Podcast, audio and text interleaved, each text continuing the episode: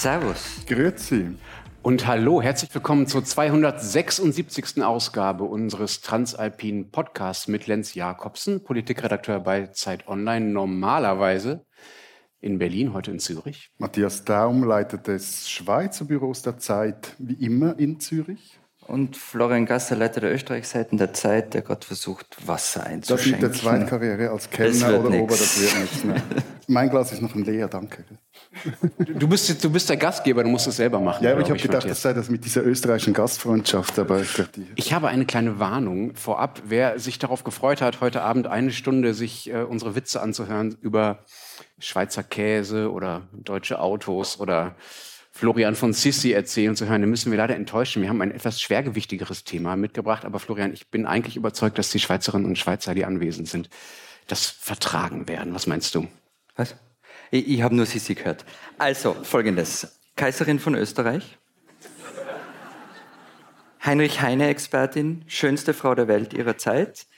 Geboren 1837 tatsächlich in Bayern. Und ermordet, ermordet, ganz wichtig, 18. September, warte, ich muss es nachschauen, 1898 in Genf Leute, von einem italienischen Anarchisten. Wir haben uns was. Trans, transnational, sei ruhig. Könnt- Transnationales. Ich gehe jetzt wieder. weißt du? Also, wir haben uns was vorgenommen. Könnt ihr euch bitte, also ich muss jetzt mal als Deutscher ein bisschen auf die Ordnung achten, könnt ihr euch bitte an den Plan halten? Wir reden natürlich nicht über Sissi. Das haben wir wahrscheinlich in 120 der vergangenen 270 Folgen schon getan. Deswegen Und ihr wir habt das heute nicht nicht. erzählt. Wir reden heute darüber, warum in unseren drei Ländern rechte Parteien so erfolgreich sind. Äh, warum sie das auch in der Schweiz akut noch mal mehr sind als bei den vorhergegangenen Wahlen. Warum sie das in Österreich schon ein bisschen länger sind, Florian. Und mittlerweile auch, Wobei, das ist ja umstritten, wer angefangen hat. wer angefangen hat, ja. Ja, in diesem Fall kommen wir dann zu Deutschland. Deutschland hat auch mal angefangen. In Deutschland ist ähm, die AfD ja mittlerweile auch erfolgreicher, als sie das äh, lange Zeit war. Äh, und wir wollen ein bisschen darüber reden, wo das eigentlich herkommt, wo der rechte Erfolg herkommt, historisch herkommt, aber auch was vielleicht jetzt gerade akut in den letzten Monaten, in den letzten Jahren nochmal dafür gesorgt hat, dass es so aussieht, wie es aussieht und die Umfragen und auch die Wahlergebnisse nochmal anders sind. Matthias, wir fangen in der Schweiz an, nicht nur weil wir hier sind, sondern auch weil ihr eine Wahl hattet. Die SVP hat noch mal mehr Stimmen gewonnen als bei den Wahlen davor. Die Wahl ist jetzt ein paar Wochen her. Ist die Schweiz schon eine andere geworden seitdem? Was hat sich geändert? Formal nicht, nein. Na toll, ja. Hammers. Schön, dass Sie da waren. Also, Also, Sie können dann draußen noch ein Getränk nehmen, wenn Sie wollen. Also wir machen den Podcast jetzt seit bald mal sechs Jahren und ich verstehe das Land, wenn es um das geht. Ich verstehe es in vielen Bereichen nicht, aber auch wenn es um das geht nicht. Und das ist natürlich einerseits ein bisschen Enttäuschung, weil der Unterhaltungswert der Schweiz bei dem Thema gegen Null geht, Freunde. Echt. Das ist auch dieses, also ihr verzählt euch bei den Wahlen. das Gut, super haben wir von euch Demokratie. abgeschaut. Na, aber ihr verzählt euch bei den Wahlen und dann ist, also wenn, wir haben uns ja auch schon bei Wahlen verzählt, nicht? Das, und es ist dann Bam, gib ihm und wir beschäftigen uns monatelang damit und bei euch gab es dann ein Erratum in der, in der darauffolgenden Podcast-Folge, die war langweilig und formal und technisch und dann gewinnt die SVP diese, äh, diese angeblich so arg Rechten, gewinnen diese Wahl, diese letzte. Und da die Wahlen davor, eine nach der anderen, Matthias sitzt so tiefenentspannt da, naja, bleibt alles beim Alten. Und ich meine, vielleicht hat der Orson Welles recht gehabt. Der hat einmal gesagt, in der Schweiz herrschen brüderliche Liebe, 500 Jahre Demokratie und Frieden. Und was haben wir davon? Die Nespresso-Kapsel. Na, danke. Wie alt ist Orson Welles nochmal? Ich habe das jetzt ein bisschen Hier und Jetzt Ah, okay. Jetzt hat der Deutsche den Witz wieder nicht kapiert. Äh, Erbärmlich. Matthias, warum machst du so einen Aufwasch, wenn es so ist, wie Florian Äh, sagt? wie- aber Entschuldigung, wird das eigentlich hier zur Tradition? Jedes Mal, wenn wir hier im Kaufleuten sitzen, nehmt ihr mich irgendwie so in ein kulturrevolutionäres Kreuzverhör, irgend Ja. um mein Land mit dazu und am Schluss muss ich mit der Eselskappe hin, hinten in der Schämecke stehen und mich für alles entschuldigen. Oder? Ja, Ja. also es scheint dich ja zu ärgern. Ja. Es scheint dich ja zu ärgern, dass eure Rechten noch nicht mal so viel Bohai machen, dass wir irgendwie ganz aufgeregt sind. Nein, das dir, ja? Einzige, was mich ärgert, ist, ist diese penetrante Gelangweiligkeit des Kollegen ganz rechts, rechts außen, von mir aus gesehen. Aber grundsätzlich sehe ich das eher anders, dass für euch zwei oder für Deutsche und Österreicher und Ihnen im Allgemeinen hat das Schweizer Politiksystem einfach zu kompliziert und zu komplex ist. Wir sind einfach zu dumm, Oh. um zu verstehen, was bei euch los ist. Das hättest du gesagt, aber ich hätte es nicht besser ausdrücken können. nein, es braucht dann irgendwie so Rappelköpfe wie Roger Köppel, dass ihr dann mal irgendwann in die Gänge kommt, irgendwie euch interessiert, für was da hier losgeht. Aber, und apropos, ich schaue da vor allem dich an, lieber Florian, aber sonst seid ihr nicht in der Lage, alles, was über diese, irgend so eine Zuspitzung auf eine Person hinausgeht oder etwas komplexer ist, irgendwie nachzuvollziehen. Ja, aber also ganz ehrlich, Roger Köppel ist halt der einzige Schweizer, der annähernd so österreichische Entertainment-Maßstäben entspricht. Deshalb darf er ja in Österreich eine Fernsehsendung moderieren.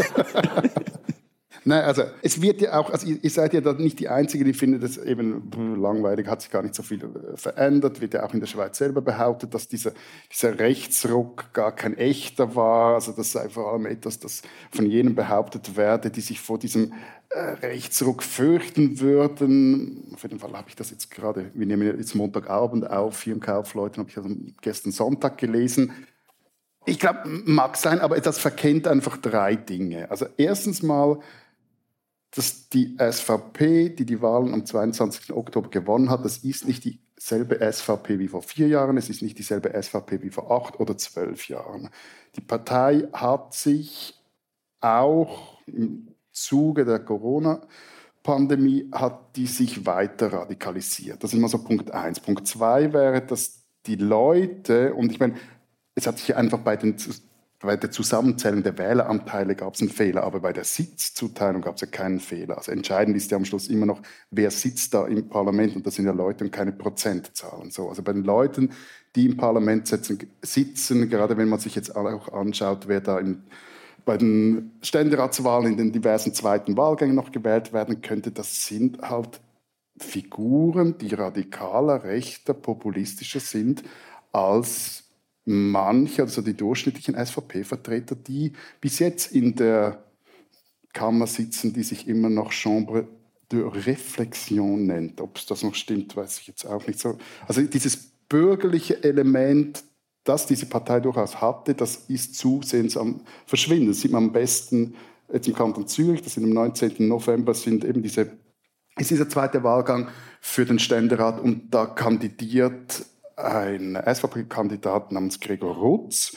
Und das ist, oder der ist nichts weniger als der geistige Vater der sogenannten Schäfchenplakate. Schäfchenplakate. Das verstehst du dann wieder, ja? Das, das klingt System so, so kompliziert. Putzig. Was ist jetzt dran so schlimm? Kennst du nicht diese Plakate? Nein. Das waren ein Exportschlager der SVP. Also die, das sind diese Plakate, ich glaube, es sind drei weiße Schafe darauf, die stehen so auf einer Schweizer Fahne. Und das eine weiße Schaf kickt dann so mit dem einen Hinterbein ein schwarzes Schaf von dieser, dieser Schweizer Fahne und das wurde übernommen von, wenn ich das richtig im Kopf habe, von der Lega Nord, von Flams Belang, von irgendwelchen spanischen Neonazis und der NPD. Hat die. SVP sich das bezahlen lassen? Also würde ja passen zu meinem Klischee von Schweizer wir vergolden sogar Rassismus, oder? So ungefähr. Ich weiß es ehrlich gesagt nicht, aber es würde mich nicht erstaunen. Also wenn es jemand weiß, bitte Mail an alpen.zeit.de oder auch gerne von den Leuten, die im Publikum sind, äh, uns nachher erzählen, ob die SVP sich für die Schäfchen auch noch hat bezahlen lassen. Aber Schäfchen hin, Schäfchen her und andere Tierchen. Aber ich meine, es gibt noch einen dritten Punkt. Es geht am Schluss ja das eine sind ja die Wähleranteile einer Partei, dann das andere die Sitze einer Partei etc. Aber am Schluss, was ja das ein Land langfristig, und ich meine, da kann dann Florian auch ein Lied von singen, was ein Land langfristig prägt, das ist der, der, der politische Diskurs. Und der wird in der Schweiz seit gut 30 Jahren von der SVP dominiert, der innenpolitische Diskurs. Und da schafft sie auch eine Partei wie die FDP, die, die bei jeder Gelegenheit betont, dass sie es eigentlich war, die diesen modernen Bundesstaat aufgegründet und aufgebaut hat, was ja auch historisch durchaus so seine Richtigkeit hat. Sie war da nicht alleine, aber trotzdem. Also da schafft sie, dass diese FDP äh, so abwechslungsweise den Bückling macht oder auf Schmuseberg gegen rechts tut. Und du hast es halt mit den Tieren, ne?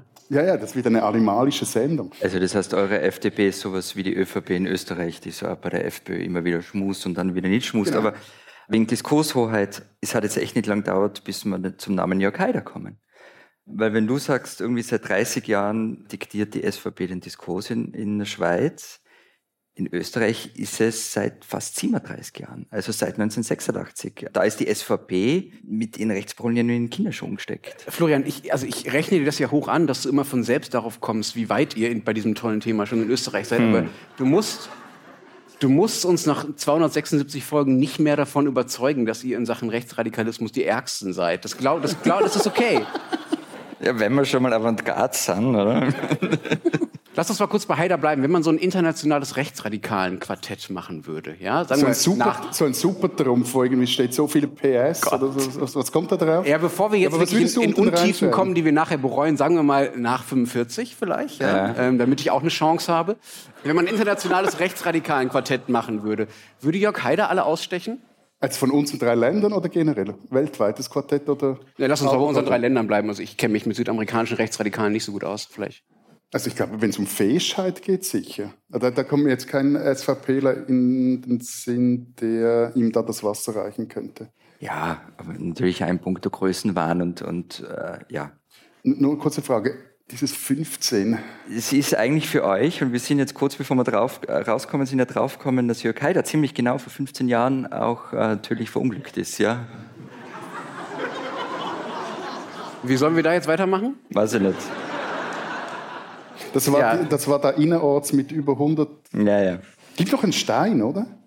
Hm? Es gibt noch irgendwie so eine, so eine es Gibt noch so, genau, es gibt so eine, eine am Unfallort so eine Gedenkstelle. Und gibt es eigentlich auch, wie in jedem, wie, ihr seid ein gutes katholisches Land, gibt es auch einen Tag, an dem man dahin irgendwie eine Prozession macht? Und, und wie sieht die aus? Du, siehst du ihm nicht an, dass er nicht drüber reden will? Sei, sei doch ein bisschen nachsichtig. Florian, soll ich dir mal helfen? Bitte. Ähm, der Haider, ja? Yeah. Der war ja, der war ja schlimm für Österreich und so, ne? Also hat ja, hat ja Dinge verändert im Land. Du hast gesagt, hat die Diskurshoheit geprägt oder nach rechts verschoben. Damals, als er groß geworden ist, Ende der 80er, äh, Anfang der 90er. Und da werden wir auch noch drüber reden, äh, wie genau das passiert ist und warum er so erfolgreich war. Aber wir wollen ja auch nicht also machen wir oft genug, aber wir wollen ja nicht nur, nicht nur darüber reden, was in Österreich wieder alles Irres passiert ist, sondern auch, was das vielleicht mit unseren Ländern zu tun hat. Gibt es irgendeinen Zusammenhang zwischen dem, was Haider in Österreich getan hat und dem, was in unseren Ländern danach oder zeitgleich oder jetzt passiert? Ja, alles. Werbung. Diese Woche in der Zeit? Die Bücher des Frühlings. 16 Seiten blühende Fantasie von gefährlichen Liebschaften, einer Flucht auf dem Mississippi und magische Erzählkunst. Das Literaturspezial zur Buchmesse in Leipzig. Die Zeit, Deutschlands größte Wochenzeitung. Jetzt am Kiosk oder direkt bestellen unter zeit.de/slash bestellen.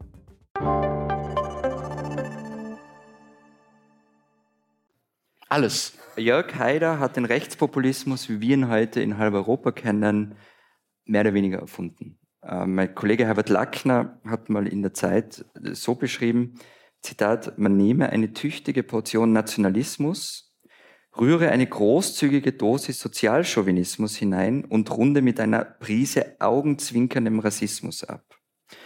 Und das ist etwas, was Jörg Haider angefangen hat und alle nach ihm. Und zwar egal, ob das Berlusconi in den 90er waren, die AfD heute oder auch sogar Donald Trump macht. Also America First, Slogan von Donald Trump, den gab es zuerst in Österreich. Anfang der 90er. Also Jörg Haider hat sein Ausländervolksbegehren Österreich zuerst genannt. Also Almdudler, Punschkrapfen, Sound of Music, Rechtspopulismus. Hm. Florian, wenn er das erfunden hat, wie ist er denn darauf gekommen? Also wo ist er, herge wo ist er hergekommen? Was für eine Vergangenheit hatte er? Wie, wie ist er zu dem geworden, der dann so prägend war, offenbar auch für den Rechtspopulismus in unseren Ländern? Also die ganze Biografie von Jörg Haider müssen wir nicht vortragen. Also er kommt aus dem Salzkammergut, die Eltern waren Nationalsozialisten, der Sohnemann hat sich schon relativ früh in der FPÖ engagiert. Und die FPÖ war damals in den 60er Jahren eine Partei, die in Wahlen so bei 6, 7 Prozent herumgedümpelt ist. Und es war damals auch nicht so ganz ausgemacht, dass es eine reine Rechtsaußenpartei ist. Also das, was sie heute ist. Damals gab es schon mehrere Flügel. Was war sie denn dann? War das Linksextreme oder was? Man muss es nicht gleich übertreiben. Kommunisten? Nein. Also es ist so kurze Geschichte der FPÖ hervorgegangen ist sie nämlich aus dem VDU, also dem Verband der Unabhängigen, der ist nach dem Krieg gegründet worden, übrigens von zwei Journalisten.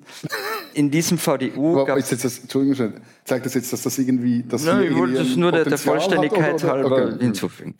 In dem VDU gab es einerseits jene, die sich so etwas liberaler gesehen haben, die eine Partei für Bürgerliche sein wollten, für Bürgerliche, aber die halt nichts mit SP und ÖVP zu tun haben wollten.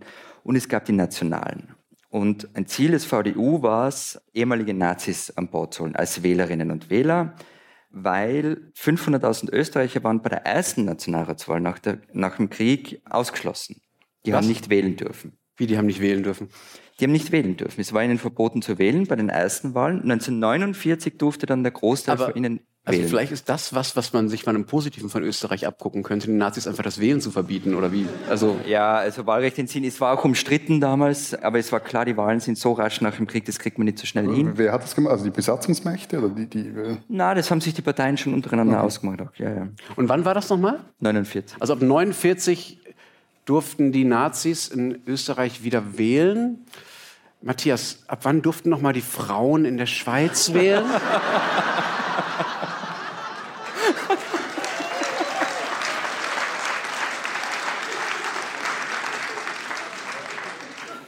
Für wen spricht das oder gegen wen? Ich bin mir jetzt da nicht so sicher. Es war 71 und schreibt euch das mal A hinter die Ohren, aber B eben in Österreich durften die Nazis also vorher ja, vorher ist gut, 22 vorher, nee, Jahre früher. Früher wählen als die Frauen in der Schweiz. Also darf ich da vielleicht nur kurz einschränken, wenn wir sagen, die Nazis haben wählen dürfen. Es gab schon noch schwer belastete frühere Nationalsozialisten, die auch nicht weiter wählen durften. Die wurden natürlich auch, teilweise waren sie im Gefängnis und so bei diesen fast 500.000 geht es vor allem um minder belastete und wobei da ist immer die Frage, wie das in Österreich gelaufen ist. der VDU war übrigens dann relativ erfolgreich gleich, hat 11, irgendwas Prozent gemacht bei der ersten Wahl und dann hat es angefangen, was sich durch die gesamte Parteigeschichte zieht, nämlich es gab Flügelkämpfe. Also das war wirklich bis in die frühen Nullerjahre.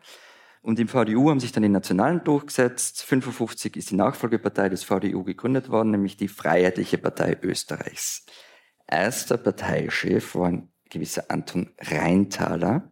Der war, äh, ja, das war ein, ja. also, ein ehemaliger SS-Brigadeführer, der bis zwei Jahre davor wegen nationalsozialistischer Betätigung inhaftiert war. Aber Als das schwerst belasteter. Jawohl. Aber die politische Rolle, die die Altnazis in, in, in, Österreich gespielt haben und in Deutschland, das ist wirklich ein interessanter Unterschied, weil es ist ja nicht so, als hätten wir nicht auch so ein paar Altnazis gehabt in Deutschland. Sachau. Ja, ne? Ja, lernst du noch was? Ja, ja. Nein, aber die durften halt auch nur sehr eingeschränkt äh, Politik machen. Es gab tatsächlich auch eine rechte, rechtsnationale Partei in Deutschland nach dem äh, Zweiten Weltkrieg, also nach 45, die Deutsche Partei, die DP. Und, und, die hätte sehr gerne, also in der Frühphase der BRD, mit anderen rechten Parteien, anderen rechten Gruppierungen, die es auch gab und die im Entstehen waren und die in einzelnen Bundesländern sich unterschiedlich aufgestellt haben, die wären gerne zusammengegangen und hätten gerne einfach eine neue, starke rechte Partei gegründet.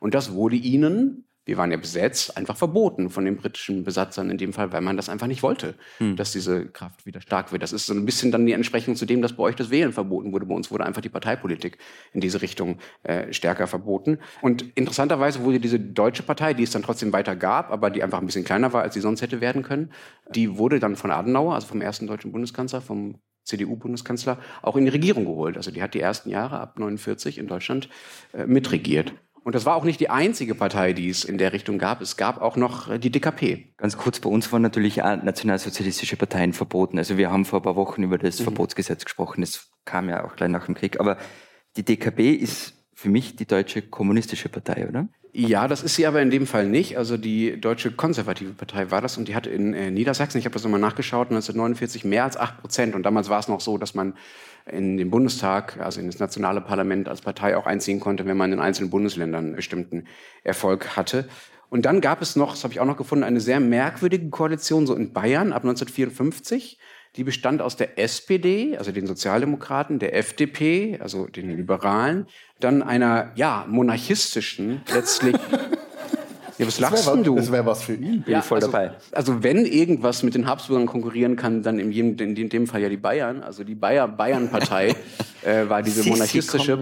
Ja, eben, Bayern. Sissi, da haben wir es wieder. Die Bayern-Partei war die monarchistische Partei und dann gab es noch den Bund der Heimatvertriebenen und Entrechten. Das waren einfach harte Revisionisten, die wollten einfach die deutschen Ausgebiete zurückhaben. Und die haben sich äh, zusammengetan und es gab also auch in der frühen BRD wirklich stramm rechte und erfolgreiche Parteien, und das vergisst man so auch gerade in der deutschen Erinnerung an die BRD-Zeit, äh, an die ersten Jahrzehnte nach dem Krieg zumindest, äh, ganz gerne, dass tatsächlich politisch auch eine Rolle spielte und es nicht Es war natürlich nicht die NSDAP, die deutsche Partei, aber dass äh, rechte bis rechtsradikale Auswüchse eben nicht einfach verschwunden sind, auch aus der Parteipolitik, nicht nach dem Zweiten Weltkrieg. Ich komme jetzt irgendwie von dem Gedanken der Sisi-Partei nicht ganz weg, aber versuch's trotzdem. Wieso dauerte es dann bis 2013, bis bei euch die AfD gegründet wurde? Die war ja vor allem anfangs gar noch nicht so diese man darf es sagen, oder? Rechtsextreme? Oder man darf nur über gewisse Exponenten sagen, dass sie rechts in Teilen rechtsextrem. In Teilen rechtsextreme Partei. Die war ja vor allem, am Anfang war das ja vor allem so ein, Sammlungsbecken von Ökonomen oder ökonomisch denkenden professoralen Figuren, die einfach den Euro nicht mochten. Ja, aber also in der Frage steckt schon ein Teil der Antwort. Also genau, weil die AfD eben nicht von Anfang an und für alle sichtbar ein Burschenschafter-Outfit hatte und äh, so getan hat, als wollte sie äh, die NSDAP zum, wieder zum Leben erwecken oder die Nachfolge antreten. Genau deshalb war sie so erfolgreich. Es gab ja auch durchaus andere äh, rechte, rechtsradikale Parteien in Deutschland, NPD, DVU, aber vor allen Dingen die Republikaner, die in den 80er und in den 90ern wirklich Erfolge hatte. Also die saßen reihenweise in Landtagen, haben in Baden-Württemberg zweimal echt gute Ergebnisse hintereinander geholt. Ich glaube so um die 10 Prozent. Also unter Franz Schönhuber, der übrigens, da haben wir es wieder auch ein Journalist war. Also da scheint es eine gewisse. Irgendwie ist es keine Muster gute Idee, wenn wir dann einen Seitenwechsel machen und so ähm, aber man hat sich in Deutschland lange eingebildet, äh, dass man halt immuner gegen sowas wäre als andere Länder. Also die Idee war, wir wissen ja, wie schlimm das ausgehen kann. Wir haben es ja selber angerichtet. Deshalb werden wir nicht so blöd sein, das nochmal zu tun. Also die deutsche Vergangenheitsbewältigung sollte so eine Art Schutzschild sein gegen den Erfolg rechter Parteien.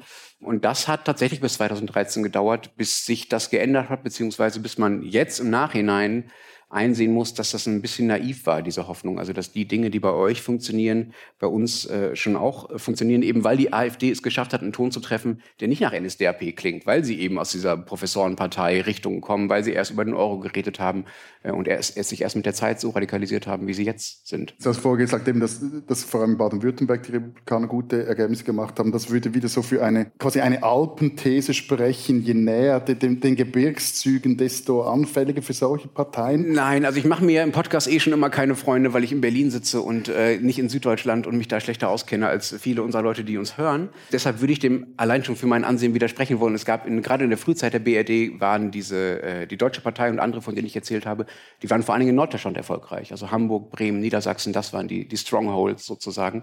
Und auch später, also die Schildpartei in Hamburg war ja auch eine sehr rechte Partei, die war also Hamburg ist ja nicht Bayern, ne? also da ist ja ein bisschen Platz. So viel habe ich auch gelernt in meinen paar Jährchen. Nee, aber ich glaube, gerade wenn du, wenn du vorher so diese, dass sie nicht so klingt wie, wie NSDAP etc., ich glaube, da ist wirklich ein großer Unterschied und das macht, glaube ich, die, die Analyse oder die Beantwortung der Frage, wieso sind äh, die alten Länder so rechts, auch etwas schwieriger, weil mit dieser ganzen Deutschtümerei, ich glaube, das muss man auch noch betonen, die SVP wirklich nichts am Hut hat. Und das ist ein großer Unterschied zu euren Rechten. Also die, die Schweiz, man muss so sagen, die ist einfach nicht anschlussfähig auf die, diesen Punkt bezogen. Lustig.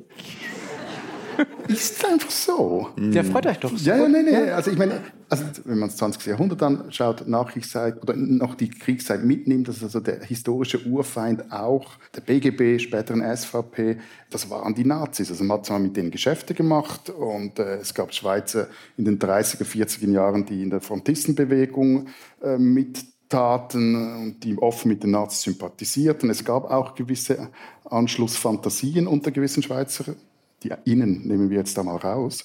Aber der, der, groß, der große Feind ist ja in einer weit über die bürgerliche Mitte bis in die, die, rechten, das rechte Bürgertum hinein war der saß im großen Kanton im Norden. Also ich glaube, das ist wirklich ein, ein grundlegender Unterschied. Und ich meine, muss man jetzt auch wieder halt etwas relativieren. Also heute trifft sich zwar Altbundesrat Maurer mit so clandestin in Einsiedel mit der AfD-Chefin, also mit Alice Weidel. Der, der SVP-Parteichef lässt sich mit irgendwelchen neonazi-nahen, obskuren welschen Frauengruppierungen fotografieren im Bundeshaus und gibt sich dann, äh, keine Ahnung, nicht gewusst, wer das ist. Oder eine SVP-Politikerin aus, aus, Winterthur lässt sich von der jungen Tat, die sind vergleichbar mit euren Identitären, lässt sich den Wahlkampf gestalten. Die Partei geht auch Listenverbindungen mit verschwörungstheoretisch denkenden Corona-Leugnern und so ein. Aber diese Tradition des Deutschnationalen oder nur schon die Idee, dass man da irgendwie näher an die Nachbarn rücken möchte, die, die, die gibt es nicht. Und ich merke auch jeweils, wenn ich mit euch spreche, vor allem mit Florian spreche, ich finde das immer irritierend. Also, dass es das bei euch gibt. Danke für diese Frage. Das war eine Frage, ja? Ja, ich, ich interpretiere ja, ja. das jetzt als Frage, weil das jetzt so ein Stichwort ist. Jetzt kann ich nämlich doch nicht über die Habsburger reden. ähm. Sorry. Also wer sich jetzt ein Getränk an der Bar holen möchte, der kann das gerne tun. Wir würden so ein Zeichen geben, haben wir eine Glocke oder sowas, äh, dass wir einmal bimmeln, wenn die Geschichtsstunde mit Herrn Freiherr von und zu Gasser Habsburg zu Ende ist. Also nur ganz kurz, das Deutschnationale war Teil der Geschichte Österreichs über Jahrhunderte hinweg. Also man, in Wien sah man sich als deutsche Hauptstadt, man war ja auch deutscher Kaiser. Die Preußen haben dann irgendwann einmal was dagegen gehabt. Ähm, in Königgrätz ist es dann erstmal geklärt worden, zu Ungunsten von Österreich. Ähm, aber natürlich hat dieser Deutschnationalismus jetzt vom, vom 19. Jahrhundert oder auch vom Beginn des 20. Jahrhunderts, also Österreich hat nach dem Ersten Weltkrieg ja kurz Republik Deutsch-Österreich geheißen und in der Verfassung stand drinnen, Ziel ist der Anschluss an, an Deutschland. Aber mit dem Deutschnationalismus nach 45, nach Auschwitz, hat der natürlich nichts mehr zu tun. Also das ist eine völlig andere politische Konnotation. Und ja, es gibt noch Deutschnationale in Österreich, aber die sind mittlerweile selbst in der FPÖ eine Minderheit. Sie sind in der FPÖ vielleicht mächtiger, als es ihre Zahl hergeben würde, weil es sind halt die Burschenschafter, die normalerweise recht gut ausgebildet sind, also viele Juristen, die die Partei aus diesen Kreisen rekrutiert. Aber es ist ganz klar, die FPÖ gewinnt keinen kein Wahlkampf mehr mit Deutschnationalismus. Und die haben längst, also das war in den Nullerjahren, schon umgeschwenkt zum Österreich-Patriotismus. Also Jörg Haider hat ähm, die österreichische Nation noch eine ideologische Fehlgeburt genannt. Oder spätestens. No, no, also ein Österreicher nennt sein eigenes Land eine Fehlgeburt. Oder Missgeburt. Ich weiß, nein, die Nation, die Idee einer österreichischen Nation. Und spätestens seit Strache kannst du auf KfPÖ-Veranstaltungen mehr gehen, ohne dass da ein rot-weiß-rotes Fahnenmeer ist und dann wird diese inoffizielle Parteihymne immer wieder Österreich gesungen und also die stattdessen, dass sie in Deutschnationalismus nach außen kehrt, ist sie längst umgeschwenkt auf Anti-Islam. Das war so das Neue, auf das sie bis heute setzen. Aber also du hast einmal kurz Auschwitz gesagt, aber ansonsten fehlt mir da so ein bisschen der Mittelteil zwischen Habsburger und Strache. Also glaube, da müssen wir noch mal zurück. Du hattest ja auch Jörg Haider vorhin schon angesprochen. Der hat ja die FPÖ übernommen dann irgendwann. Aber dieser Gründer der FPÖ äh, war ja vorher bei der SS, also da gibt es auch sozusagen eine gewisse Kontinuität mm. in die Vergangenheit. Was hat denn da Haider mit der FPÖ angestellt? Also Strache ist ja nur derjenige, der, also böse gesagt, die Früchte geerntet hat. Ja. Und Haider ist ja der, der, der, der, das, der, das, der das ausgesät hat, ja. Ist ein bisschen kompliziert, aber das sparen wir uns für heute. Ähm, also Haider ist im Grunde, deshalb habe ich das vorhin mit dem VDU erzählt, mit diesen Flügelkämpfen in der Partei. Und aber Haider war es nicht ausgemacht, zu welchem Flügel er gehört. Also Haider war am Anfang im Nationalrat, also, Abgeordneter war, Sozialsprecher der FPÖ. Also Sozialpolitiker. Und, genau, also für Sozialpolitik zuständig in der FPÖ. Und ist als unglaublich talentiert aufgefallen, rhetorisch versiert, Bruno Kreisky soll mal über ihn gesagt haben, schade, dass der nicht bei uns ist. Aber ähm, Sozis ist einfach wirklich verlassen. Ja, also. Das ist so und, stabil. Und dann, dann ist Haider nach Kärnten gegangen, ist zuerst Landesgeschäftsführer geworden und Landesparteichef und in Kärnten war der nationale Flügel der Partei immer schon stärker. Und Haider hat dort dann das Potenzial gesehen und sofort einen taktischen Schwenk gemacht, so wie Haider immer taktische Schwenks gemacht hat und die FPÖ das bis heute tut seine neue Idee war, wir sind jetzt eben in den 80ern, er wollte die Elterngeneration reinwaschen. Er war der Beschützer der Kriegsgeneration. Und das ist zusammengefallen mit der Waldheim-Affäre.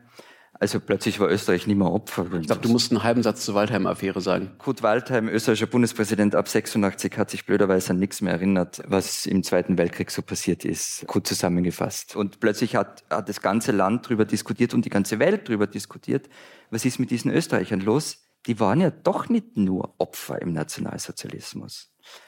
86 hat sich Haider dann an die Parteispitze geputscht. Ähm, das war ein Parteitag in Innsbruck. Und als er gewählt wurde, hat man, also ich war natürlich nicht dort, aber man, es wird beschrieben in vielen Berichten von damals, dass dann auch vereinzelt Sieg Heilrufe in der Halle zu hören waren. Und ab dann haben bei Jörg Haider diese bewussten Anspielungen an die NS-Zeit begonnen, die Verharmlosungen, die antisemitischen Anklänge. Also er war ja zweimal Landeshauptmann in Kärnten und das erste Mal zurücktreten musste er, weil er gesagt hat, im Dritten Reich haben sie noch ordentliche Beschäftigungspolitik gemacht. Es ging dann weiter, was nicht einmal ihre Regierung in Wien heute zustande bringt. Und ab 89 ist dann bei, bei Haider auch, also Haider war immer der wir unten gegen die da oben, verkrustetes System und so weiter. Und ab 89 ist dann die Ausländersache dazugekommen. Also ab da hat Haider dann angefangen zu hetzen, Unwahrheiten zu verbreiten. Und, und damit, und auf das wollte ich eigentlich vor ungefähr einer halben Stunde raus, nämlich das, was offenbar die SVP macht. Er hat jegliche Debatte über Migration vergiftet. Es war und ist zum Teil heute noch unmöglich, über Herausforderungen in der Migration wie Erwachsene zu reden in Österreich. Weil es zählt nur, bist du, oder es zählte damals, bist du für oder gegen Haider.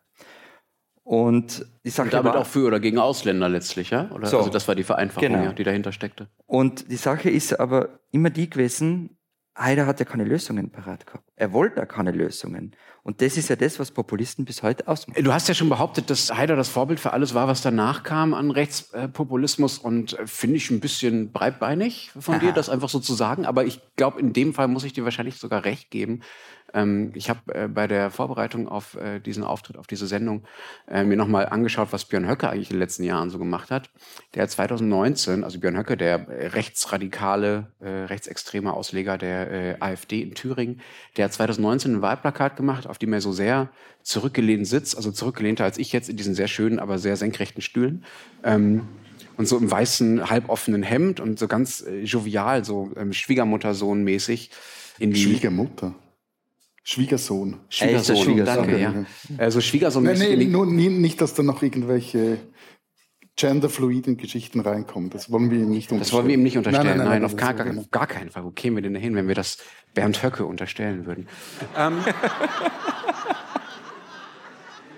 er sitzt jedenfalls auf diesem Wahlplakat so zurückgelehnt in seinem weißen Hemd und hat, setzt das charmanteste Lächeln auf und dann steht da drunter groß, Sie sind gegen ihn, weil er für euch ist. Das kenne ich. Das kennst du, ne? Schön. Also nicht Ein- das, aber das Alte. Das alte kennst du, genau. Das alte ist nämlich von Jörg Haider und zwar von 1994. Also 25 Jahre früher hat er das Gleiche gemacht wie das, was Höcke dann wirklich eins zu eins, wüsste ich übrigens auch gerne, ob sich die FPÖ dafür hat noch bezahlen lassen, dass da, dass, dass Höcke da das Plakat übernommen hat. So, die haben wirklich eins zu eins das Gleiche gemacht. Also das ist schon, schon irre, wie sehr das, das, das Playbook sozusagen war für das, was danach gekommen ist. Bis in die Hat Ästhetik er auch ein hinein. Schäfchen irgendwie dabei? Äh, nein, aber vielleicht wäre, vielleicht könnte man so ein Mash-up machen dieser Plakate, ja, im Üblen. Aber früher noch was anderes. Du hast gesagt, das sei so seit 1989 losgegangen mit der mit der Ausländersache. Ja, plus, minus, ja. ja. genau, ungefähr. Also mit der mit der Rhetorik, die vor allem darüber funktioniert hat, dass man äh, die einheimische Bevölkerung gegen vermeintliche ausländische Bedrohungen und ähm, Überfremdung und so weiter äh, mobilisiert hat. 1989 ist ja nicht irgendein Jahr. Ne? Es war Jahr des Mauerfalls, Auflösung des Ostblocks, auf eine gewisse Art eine neue Weltordnung oder zumindest eine neue Ordnung äh, innerhalb Europas, von der eure Länder ja auch irgendwie betroffen waren zumindest, wenn auch auf eine andere Art als äh, Deutschland. Glaubst du, dass das Zufall ist, dass sich die, die Rhetorik der FPÖ und von Haider gerade genau in der Phase geändert hat oder hat das was miteinander zu tun? Hat der Mauerfall was mit, der, mit dem Rassismus der FPÖ zu tun? Ja, ja, natürlich. Klar. Also das hängt direkt zusammen und es kommen noch ein paar andere Dinge dazu. Das war die Zeit, in der Österreich über den EU-Beitritt diskutiert hat. Also 94 war dann die Volksabstimmung über EU-Beitritt Österreichs, 95 sind wir beitreten. Und Fun Fact, Jörg Haider war ursprünglich mal für einen EU-Beitritt und hat dann aus taktischen Gründen umgeschwenkt und war dann gegen einen EU-Beitritt. Er war sogar mal für einen NATO-Beitritt Österreichs ähm, und war dann auch wieder dagegen. Also Haider war eigentlich ein, ein, ein Sozialpolitiker, der hat sich eigentlich um, um Kindergeld und äh, für die EU eingesetzt. so ungefähr, Und genau. NATO-Beitritt Österreichs. Und, genau. Und dann war er aus, aus einfach taktischen Gründen dagegen. Und klar, natürlich hängt es damit Aber zusammen, mit dieser ja, Gemengelage er genau- Ende der 80er, also das Anfang der genau 90er. auch zu dem Schlüsselmoment beim Aufstieg der SVP in der Schweiz, nämlich die Abstimmung 1992 über den Beitritt der Schweiz zum EWR. Also das war Europäischer Wirtschaftsraum. Europäischer Wirtschaftsraum war so gedacht als erster Schritt für irgendeinen späteren äh, Beitritt zur Europäischen Union. Und das war ja also die, diese, die, die, die Mutter aller politischen Schlachten in der Schweiz. Also das war Christoph Blocher und die Seinen gegen den Rest. Mit freundlicher, also nicht beim Rest, sondern bei Christoph Blocher muss man auch immer wieder mal betonen, mit freundlicher Unterstützung der Grünen. Und äh, der, der hatte das ganze Establishment gegen sich, die, die anderen Parteien gegen sich, also all die, die, die damals noch Aber viel war das, Entschuldigung, ganz kurz, war das da auch Taktik wie bei Haider? Weil da war es eben also das ganze Establishment, alle sind für einen EU-Beitritt und deshalb sozusagen, ich bin der, der jetzt aufsteht und noch gegen diese das EU schon, ist. aber, aber ich würde diese Wankelmütigkeit, auf jeden Fall ist mir nicht bekannt, dass Christoph Blocher je für einen NATO-Beitritt der Schweiz war oder für einen EU-Beitritt. Okay. Das, das wäre mir jetzt neu. Das, äh, Er ist eh nicht weit entfernt heute Abend, oder? stimmt, die, die, die sind heute im, äh, wie heißt das jetzt? Keine Nicht Ahnung, ich Cosmos bin nicht oder Frame oder so irgendwie, wie sind die? Und das war ja, ja auch diese Zeit, als sich die Schweiz gleichzeitig, also eben, in Erinnerung bleibt so diese, diese Mutter aller Schlachten, aber es war ja auch diese Jahre, in der sich die, die Schweiz auch nicht nur für ihre Verhältnisse, sondern, sondern auch sonst, also auch wenn man das etwas objektiv anschaut, radikal zur Welt öffnete. Also trat dem GATT bei, Weltbank, IWF und dieser EWR, das, äh, die NEAT-Abstimmung war da auch noch, das war auch eine stark politisch, also neue Alpeneisenbahn, neue Eisenbahn Alpentransversale so, also die Löcher durch Gotthard und Lötschberg, das war auch sehr stark eine europäisch geprägte Abstimmung. Ähm, und da gelang es mit diesem EWR Nein so dieses, wie soll man sagen, vielleicht gegen diese Öffnungen oder diese starke Öffnung gegen außen, diesen eher angsterfüllten oder angstgetriebenen Stimmen, die auch dazu kanalisieren in diesem EWR Nein. Hm. Aber was ich nicht verstehe ist, also ihr erzählt jetzt beide davon, wie das Verhältnis zur EU bzw. zum EWR und die Debatten darum, wie das die Rechten gestärkt hat. Aber es ist doch bei euch völlig unterschiedlich ausgegangen. Also ihr seid nicht beigetreten, Bolocher hat gewonnen jetzt in deiner Erzählung und ihr seid halt beigetreten und trotzdem haben in beiden Fällen die Rechten gewonnen. Wie, wie, wie passt das zusammen? Äh, Ich kann es für ihn nicht beantworten, aber was ab dem EU-Beitritt Österreichs halt war, dass Brüssel zuerst von Haider, dann von Strache und jetzt von Kickel das ganz große Feindbild ist. Und an dem arbeitet man sich ab. Aber das heißt, das Feindbild kann es sein, egal ob man Mitglied ist oder nicht, letztlich, Offenbar. unabhängig ja, ja, davon. das, das, das, Funktioniert bei euch auch noch, ja? ja, ja, also kein Problem. Wenn ihr das nicht macht, mache ich das mal. Bei uns war das es ja Feindbild sein oder? Ja, gerne. Also ich bin gerne euer Feindbild. Als Nein. Deutscher in der Schweiz ähm, passiert einem das ab und zu mal. Ähm, wir sind ja am Freitag auch noch in Wien, da wird das auch, äh, könnte das auch gut passieren. Aber der Unterschied zwischen euren Ländern und unseren, also erstmal, wir waren schon EU-Mitglied zu dem, zu dem Zeitpunkt, hatten diese Art von Kämpfen dann nicht mehr. Aber bei uns waren ja die rechten Parteien zum damaligen Zeitpunkt noch nicht so stark, beziehungsweise es gab eigentlich gar keine, die bundespolitisch eine Rolle gespielt hat. Warum hat das bei euch alles so viel früher stattgefunden als bei mal, uns? ich will jetzt mal etwas größenwahnsinnig und stelle jetzt mal für Deutschland eine steile These in den Raum. Also ich glaube, ihr wart damals einfach sehr stark mit euch selber beschäftigt, mit dieser Wiedervereinigung. Und diese Wiedervereinigung war, hat auch eine richtig gute Story. Also zum, zumindest so in den... In, in, den- in, Landschaften meinst du? Ja, also es war zumindest so an, anfangs eine gute Story, auch Identität stiften, die, man weiß jetzt auch vor allem auch im Nachhinein, dass alle jene, die diese Story nicht so gut fanden oder merken, dass das mehr als eine Story ist, sondern, sondern halt sehr handfeste Konsequenzen hatten für die eigenen Leben, die, die wurden ja auch eher, sagen wir jetzt das politisch korrekt, eher drunter, unten gehalten oder nicht Ich meine, also klar, die Verwerfung, die die Wende in Ostdeutschland ausgelöst hat und die ganzen biografischen Brüche, die da drin stecken und die dramatische Arbeitslosigkeit, das äh, spielte lange keine Rolle in der deutschen das kam ja erst Öffentlichkeit. sp- später, also, also damals dominierte ja auch so diese, diese Idee eines neuen, großen, aber als ganz großer Unterschied plötzlich friedlichen Deutschlands. Und gleichzeitig, das war jetzt so meine These, waren unsere beiden Staaten, obwohl sie ja, verschieden sind, aber doch gewisse Gemeinsamkeit haben, sie waren eher, oder waren, sind eher klein, sind beide neutral. Wie, wie, plötzlich irgendwie mussten wir uns da so unsere neue Position in dieser nachkalte Kriegsära erstmal finden. Also eben, apropos Neutralität, an den kaum wir bis heute rum, was das eigentlich soll und was das bedeutet und was das eigentlich ist. Aber das heißt, der rechte Erfolg ist letztlich eine Folge oder ein, eine Antwort auf Identitätsprobleme, die in dieser Phase in den Ländern entstanden, in euren Ländern entstanden sind, also im Selbstverständnis. Und Deutschland hat, verstehe ich dich richtig, diese Identitätsprobleme erst später bekommen, weil es ja erstmal was dazu gewonnen hat. Also weil es mit sich selbst beschäftigt war, weil es die Wiedervereinigung hatte, auch weil es ja plötzlich mehr Macht hatte, also einfach plötzlich das größte, einwohnerstärkste, mächtigste Land in der EU war. So, das hat Das ist, glaube ich, der Punkt. Mit dem größten, stärksten und mächtigsten Land innerhalb der EU.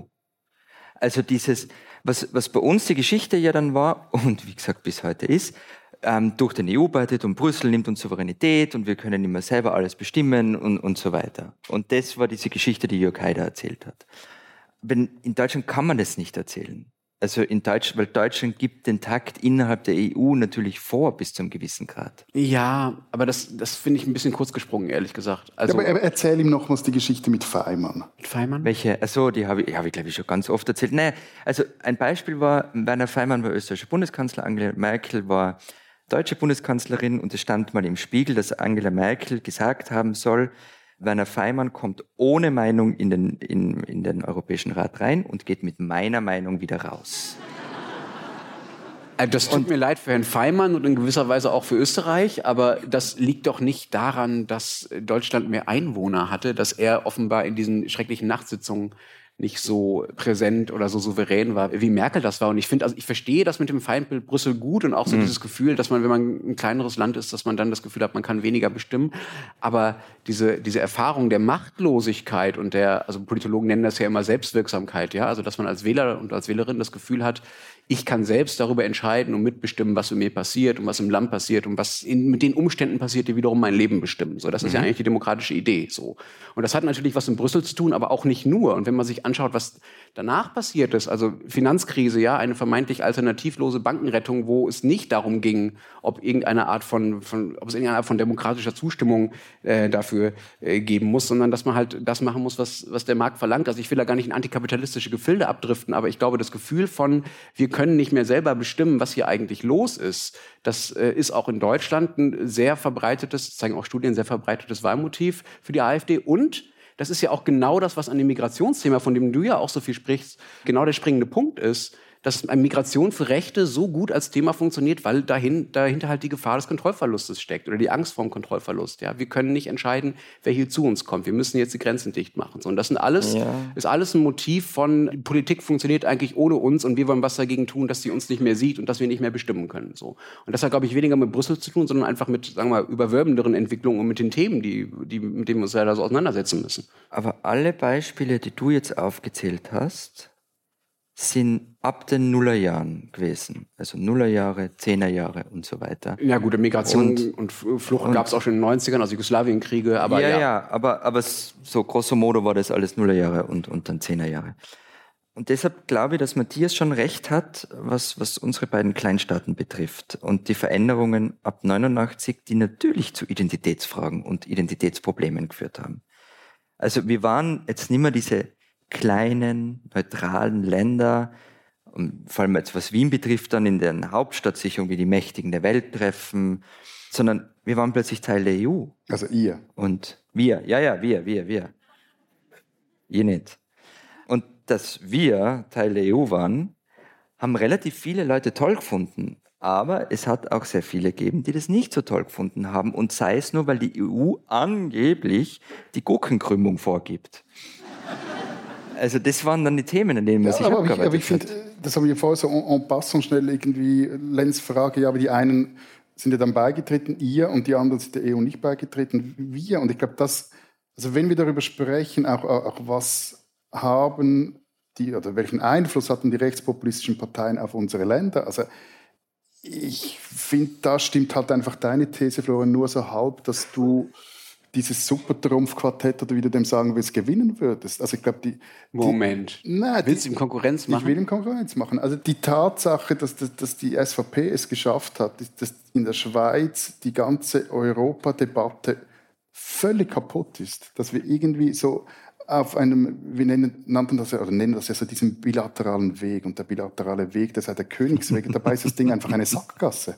Und wir wissen seit Jahren nicht, wie wir da rauskommen. Und mit jedem und jeder, der du sprichst, die bei der EU irgendwas damit zu tun hat, die zucken nur noch mit den Schultern und sagen, ja, wir wären ja nur schon mal froh, wenn wir wüssten, was die Schweizer eigentlich wollen. Also das ist das, das Niveau, wo wieder, und Europa ist ein Triggerthema. Lies mal irgendwelche Interviews aus Ende der 90er Jahre. Da haben Staatssekretäre oder, oder quasi hohe Schweizer Beamte, die, die, also Jakob Kellenberger zum Beispiel, der hat damals offen über einen EU-Beitritt gesprochen in Interviews. Kannst Wenn du bitte für Menschen wie mir erklären, wer das war? Das war, war also quasi der Mann, der hinter den bilateralen Verträgen seitens der Schweiz stand, hm. oder der, der Mastermind, der später IKK-Chef wenn das heute jemand in seiner Position machen würde, der würde geteert und gefedert aus Bern getrieben. Also das, mhm. Und von dem her, also ich glaube, auch wenn ihr die, die wilderen Köpfe, die vielleicht auch etwas durchgeknallteren Köpfe habt, die da in diesen Parteien sind, aber die Wirkung in die politische Fläche ist in der Schweiz gerade bei diesem Thema sehr groß. Also wie den Titel gebe ich wirklich sehr gerne ab. Gell? Das ist überhaupt kein Problem. Was ich aber schon glaube, wo ich mir den Titel jetzt wieder zurückholen muss. Es gibt ja immer mehrere Kategorien beim ja, Quartett, ja, eben, ne? Eben, genau. Das hat er auf diesen Karten immer so verschiedene. Ja. Nein, es ist das, was, und so Ja, genau. Was Lenz erzählt hat, dieses Höcke-Plakat, also dieses, was für, was für ein Politikertypus wird da gezeigt. Und das hat Jörg Haider schon geprägt, dieses jung, fesch, modern und so. Also das war Jörg Haider, der das als erster nach außen getragen Also so wie hat. Röne Benko. Sind das jetzt alles Investorinnen und Investoren bei Benko, die die mit Geld bangen, das da irgendwo im Globus steckt, die jetzt aufgeheult haben? Aber diese, also diese Fashion-jungen Österreicher, das scheint ja irgendwie so ein Ding zu sein, ja? Benko, Kurz, Haider, diese beiden Wirecard-Typen waren doch auch Österreicher, oder? Hallo, Florian. Das, da kannst du abgehen, wenn du willst. Wollen wir jetzt alle im, im Chor sagen, dass immer, wenn Österreich oder junge, fesche Österreicher auf die Welt treffen, Nimmt die, Nimmt Welt, die Welt ein bisschen Schaden. Was sagt das jetzt über mich? Du bist nicht mehr jung, aber ich meine, wir können ja das Publikum ich glaube, er wollte eher aufs Fesch hinaus. auf das Fesch. Wir fragen jetzt nicht das Publikum, ob du fesch bist, aber ich glaube, bisher hat zumindest niemand Schaden genommen, dadurch, dass wir mit dir hier zusammensitzen, Florian. Okay, Da bist du noch fein raus. nee, ja gut. Wo war ich eigentlich? Was wollte ich? Über Sissi, oder? Ja, Sissi. Ja. Ja, wir waren, glaube ich, gerade bei deinem Klamottenstil, Ja, Florian, ob okay. du fesch bist.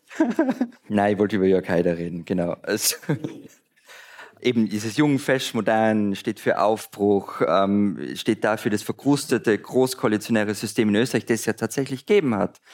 Das, das, das aufzubrechen. Und er hat dann einfach, eben die Partei war bis in die 80er hinein eine Kleinpartei, unter 10 Prozent, weit unter 10 Prozent teilweise. Und als er sie übernommen hat, gewann er sukzessive Wahlen. Und 1999 dann war er zweitstärkste Partei vor der ÖVP. Knapp, aber doch. Und ist Regierungspartei geworden. Eine Koalition mit Wolfgang Schüssel. Und das Interessante an der FPÖ ist, immer, wenn die in die Regierung kommen, dann kommen die Probleme. Wenn die FPÖ in, Verantwortung ist, dann kracht's. Das kann sie nämlich nicht. Das war ja auch die Phase äh, damals, also die erste, FPÖ-Regierungsbeteiligung dann unter, unter Haider, in der äh, es diese Sanktionen gab, der EU gegen euer Land eben. Der EU-Staaten eben nicht, also nicht die EU-Kommission hat Sanktionen verhängt, sondern jeder einzelne EU-Staat hat Sanktionen gegen Österreich verhängt. Ja. Und Das ist jetzt wichtig, das zu betonen. Das ist ganz wichtig, man muss da schon formal korrekt bleiben. Und es gab dann ja auch diese, diese drei Weißen, die durch, durch Österreich getingelt sind, um nachzuschauen, wie gefährdet da die Demokratie ist. Dann gab es diesen weißen Bericht, da stand dann drin, ja, okay, na, die Sanktionen kann man aufheben. Ich verstehe immer die drei Weißen. Mit dem weißen Bericht? Ja, na, die, die Gescheiten. Ah, die Gescheiten. Ja, genau. genau, und das war dann im Grunde der Persilscheiner dafür. Aber ja, es gab dann sogar Sanktionen gegen Österreich und Jörg Haider war, war ein europaweites, wenn nicht weltweites Phänomen. Jörg Haider war ja nicht Teil der Regierung, der blieb Landeshauptmann in Kärnten als einfaches Parteimitglied, hat er behauptet. Aber, aber, aber es ging ja dann schnell irgendwie drunter und drüber und die haben sich verkracht, oder? Ja, da eben, wie gesagt, also das, und das ist jedes Mal, wenn die in die Regierung kommen. 2002 gab es dann Neuwahlen, weil sie sich zerkracht haben in der FPÖ. 2005 hat sich äh, Jörg Haider von der FPÖ abgespalten mit seinem BZÖ, mit dem Bündnis Zukunft Österreich. Ähm, Also es war ja dann wie so bei Life of Brian. Irgendwie die, ja, ja, sensationell, wirklich. Und dann, dann, dann ist es mit, dann hat Strache die Partei übernommen. Mit der Partei ging es zuerst runter, dann wieder Strache ganz groß. Jörg Haider ist dann 2008 gestorben, ist BZÖ damit quasi in der Versenkung versunken. Und es ging wieder bergauf mit der Partei. 2017 dann kommt die FPÖ in die Regierung. Was passiert zwei Jahre später? Ibiza. Ähm, wonach man aber auch die Uhr stellen kann, ist, ein paar Jahre nach der Krise der FPÖ in einer Regierung kommt sie gestärkt zurück. Das ist auch noch Einfach jedes Mal unkaputtbar passiert. bei euch. Die ist unkaputtbar. Und es geht jetzt, sie ist jetzt erfolgreich in Umfragen, also nicht je zuvor. Herbert Kickel führt in allen Umfragen in Österreich. Aber ich finde das mit dem bei euch, da wäre ich etwas zurückhaltend, wenn ich dich wäre. Also f- vielleicht ähm, etwas aus dem Nähkästchen auch bei der Zeit noch zu plaudern. Also Florian und ich machen jetzt diesen Job zehn, zwölf Jahre, so irgendwie, in der Größenordnung. Und interessant dabei, so bis vor ein paar Jahren galten wir, wir sind ja so die offiziellen Abgesandte unserer jeweiligen Länder, wir galten so bei den Kolleginnen und Kollegen in Hamburg, wenn es um politische Dinge ging, eher so etwas als, als die Schmuddelkinder, also als jene, auf die man gerne auch etwas runterschaut, weil die da unten im Süden, die haben das mit diesen Rechten. Aber Sie wollten es immer lesen. Ja, ja, ja. ja. Alle es ist- Geschichten, es ist- alle Geschichten über Strache Ja, und äh, über wir Sebastian schauen auch Kurz gerne und Tatort, so. ja. Also bisschen Grusel zum Feierabend. Ja, ja, aber man hat da so etwas runtergeschaut und irgendwie eben, wir kriegen das mit den Rechten nicht so re- recht in den Griff. Und äh, wir zwei waren dann auch recht dankbar, als unsere Kolleginnen und Kollegen aus dem Dresdner, später aus dem Leipziger Büro der Zeit diese Rolle dankbarerweise übernommen haben. dann ging es dann so der, der, der Fokus äh, aus Hamburg und Berlin eher gen Osten. Und gleichzeitig so in den vergangenen Jahren habe ich den Eindruck erhalten, dass so dieses, was macht die da im Süden oder Osten für Sachen, also dass diese Überheblichkeit, dass von der nicht viel übrig geblieben ist. Naja, ich habe das ja mit, mit Lenz schon mal besprochen. Also die Deutschen vor Schweizern und was sie noch viel schlimmer trifft, sie vor Österreichern. Und, Zitat Lenz, sind dabei nicht einmal so unterhaltsam wie wir. Das ist leider so, ja. Und das, das habe ich am Anfang schon erzählt. Ich glaube, dass diese, also was ihr jetzt für Österreicher und für Schweizer nennt, wo es ja eigentlich darum geht, dass bei uns Muster von, vom Erfolg rechter Parteien sichtbar werden, die es bei euch schon, äh, schon länger gibt. Das ist wirklich relativ neu. Also das ist nichts, was 2018 passiert ist. Also natürlich hatte die AfD eine Erfolgsgeschichte seit 2013. Also seit zehn Jahren sind sie einigermaßen eine rele relevante Kraft in Deutschland, aber dass sie normalisiert wurde, das ist ja das Entscheidende, davon erzählst du ja auch immer, also wie selbstverständlich FPÖ Regierungen stellt, wie selbstverständlich sie Debatten bestimmen, also das ist überhaupt keine, in Deutschland spricht man immer von der Brandmauer, ja, dass es völlig absurde Idee ist in Österreich. Das hat sich bei uns wirklich in den letzten Monaten, würde ich behaupten, geändert. Da gibt es auch Studien zu. Also wenn man sich anschaut, wie die Bevölkerung vor drei, vier, fünf Jahren darüber gedacht hat, ob die AfD eigentlich eine normale Partei ist und wie sie heute darüber denkt, dann hat sich das radikal geändert. Also, Also die, die, die Brandmauer ist jetzt aus Pavatex, oder was? aus was? Aus Pavatex. So Was ist das? Das ist ein Fötzelmaterial. Das, Das ist ein was Material? Zeugs, Kann das, das, jemand, kann das jemand übersetzen? ein Zeugs, das schnell brennt. Ein Zeugs, das schnell brennt. Okay. Sie ist nichts mehr wert. Fertig Asbest. So. Ja, ich weiß nicht, ob die Brandmauer schon brennt, also ob sie schon selber Teil des Problems ist, aber also Brandmauer wird in Deutschland vor allen Dingen immer parteipolitisch erklärt. Also die CDU arbeitet mit der nicht, mit der AfD nicht zusammen und so weiter. Und das ähm, kann ja nur dann halten, so eine parteipolitische Brandmauer, wenn auch die CDU-Wähler nicht wollen, dass man mit der AfD zusammenarbeitet. Und das ändert sich eben gerade. Also es gibt Umfragen, die sagen, bis zu 50, ich glaube 48 Prozent der Deutschen fänden es in Ordnung, wenn die AfD auf Landesebene regieren würde. So, das mag für eure Länder überhaupt keine überraschende Zahl sein. Für Deutschland ist es das, weil einfach die Ächtung der AfD bis vor ein paar Monaten so umfassend war, dass es überhaupt nicht in Frage gekommen wäre, dass die Hälfte der Deutschen so denkt. Und das, das ändert sich gerade wirklich in einem rasanten Tempo. Regieren allein oder mitregieren? Mitregieren, Okay. mitregieren. Aber trotzdem, es sind trotzdem Wie einfach, viel waren's?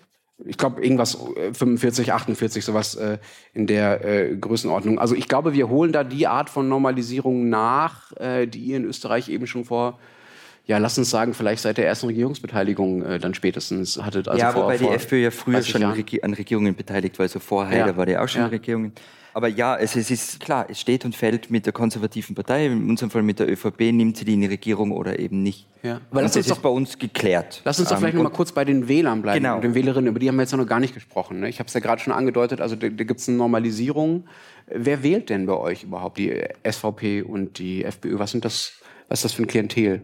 Also laut den Nachwahlbefragungen jetzt von Ende Oktober hat es gezeigt, was sie hat schon oft gezeigt hat, auch nicht sehr erstaunlich ist, es sind meistens Männer, oder mehr Männer als Frauen, eher tiefere Bildung als äh, Hochschulabschluss, äh, die SVP wählen, um es mal so etwas äh, einfach zu sagen. Und viele davon sind Stammwählerinnen und Stammwähler. Es gibt aber auch immer wieder Wähler, die von einer anderen Partei zur SVP wechseln. Und jetzt dieses Mal taten sie das in etwa der Hälfte der Fälle oder mehr als der Hälfte der Fälle, weil sie mit der Migrationspolitik, da haben wir es wieder, der, ihrer ehemaligen Partei, der Partei, die sie vorher gewählt haben, nicht zufrieden waren. Und fordern zum Beispiel auch eine Verschärfung des äh, Asylrechts oder so. Und, und dann gibt es aber da in dieser Nachwahlbefragung wirklich einen spannenden Punkt, dass sie nämlich kaum die Einschränkung der Personenfreizügigkeit mit der EU fordern. Also, dass ich nicht mehr kommen darf. Du bist ja hochqualifiziert und ein Spezialist. Das Für sagst dich du, würde ja. ich immer. Und du nimmst kaum Schweizer einen Arbeitsplatz weg, oder? Also, weil da jetzt Matthias, was machst du denn so beruflich demnächst? Nee, und ob, ob schon die Partei also auch jetzt im jetzigen Wahlkampf wieder mit der Furcht vor der 10 Millionen Schweiz getrommelt hat und das stark auch geframed hat auf die, die Personenfreizügigkeit mit der EU. Und hier zeigt sie halt auch eine, eine, eine große, ich kann es nicht anders sagen, eine politische Schizophrenie der SVP-Wählerschaft, vermutlich der, der Wählerschaft auch einer FPÖ oder einer AfD. Also sie entscheiden sich für eine Partei, deren Politik äh, ihnen teilweise grundsätzlich widerspricht und dem, was sie wollen, widerspricht. Nochmal, aber- in, in welchem Punkt jetzt? Genau, also bei der? Personenfreizügigkeit. Also die, die, die SVP hat eine sehr kritische, ablehnende Haltung gegenüber der Personenfreizügigkeit, aber anscheinend gerade die, die, die gewechselt sind zur SVP, weil sie nicht zufrieden waren mit der Migrationspolitik ihrer alten Partei, die haben eigentlich gar nicht so viel gegen die Personenfreizügigkeit mit der EU. Die wollen dann eher Asylverschärfung, das ist ja ein, ein anderes Thema und so.